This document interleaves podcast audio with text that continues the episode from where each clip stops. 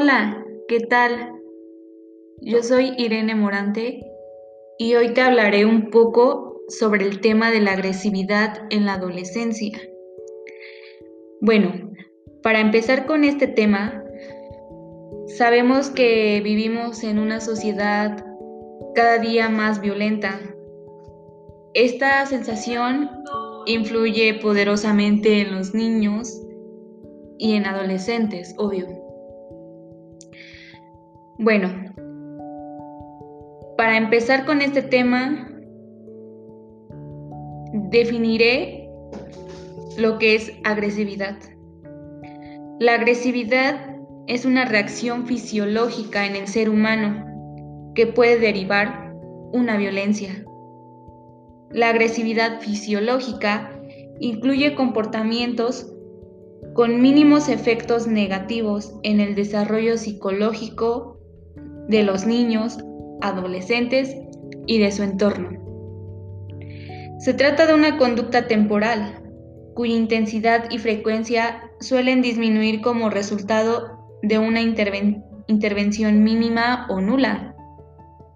Pero sabemos también que existe una evolución de esta agresividad fisiológica hacia formas concretas de violencia. Por ejemplo, las formas más graves que pueden llevar a maltrato de animales y agresiones físicas hacia otras personas, incluso con el resultado de una muerte. Hablemos de conductas violentas.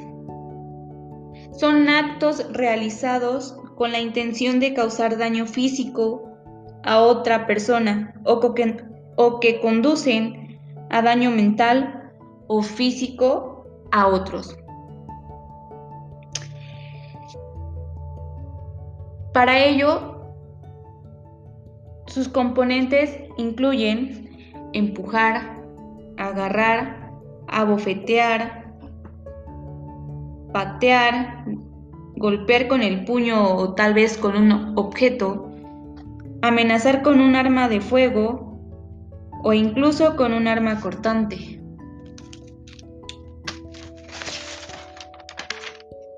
Esto puede tener ciertas consecuencias, como daños físicos de gravedad, trauma psicológico e incluso la muerte. Todos nos preguntaremos cómo se manifiesta la agresividad en niños y en los adolescentes. Para empezar, hay diferentes tipos de agresividad empezaremos con definir agresividad adaptativa. Esta aparece en contextos esperables. Esta forma parte del desarrollo normal del niño. Comienzan a descubrir su personalidad y es aquí cuando aparecen estas conductas de oposición como pataletas, llantos negativos. Daré un pequeño ejemplo de lo que es la agresividad adaptativa. Esto es cuando un niño pide un dulce y su madre se lo niega. El niño se enfada, llora, grita y le da una patada a su madre. Y su madre le compra el dulce para que la deje tranquila. Es aquí cuando el niño aprende que este tipo de conducta acaba beneficiándole. Por lo tanto, lo repetirá en el futuro las veces que sea necesario.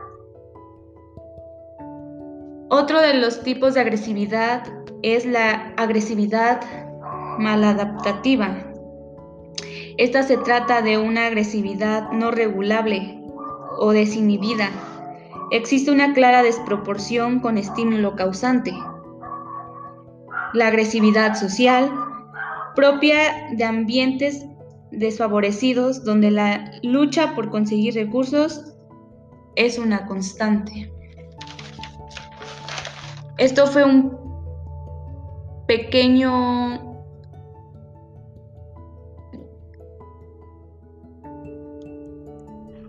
un pequeño argumento sobre este tipo de problema que suele ser muy ocurrente en, en la vida cotidiana.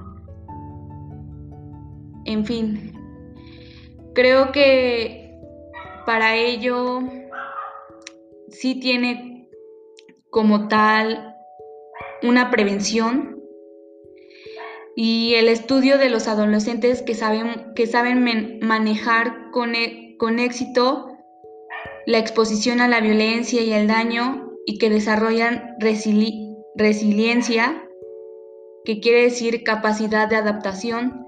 Esto permite examinar los factores comunes que presentan los adolescentes, que no se ven envueltos en la violencia, la delincuencia, las drogas y los embarazos.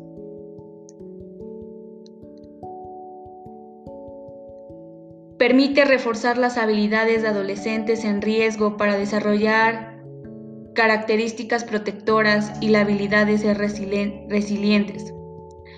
Los factores que aumentan la resiliencia son tener un sistema de apoyo, ya sea familia, profesores, monitores, etc.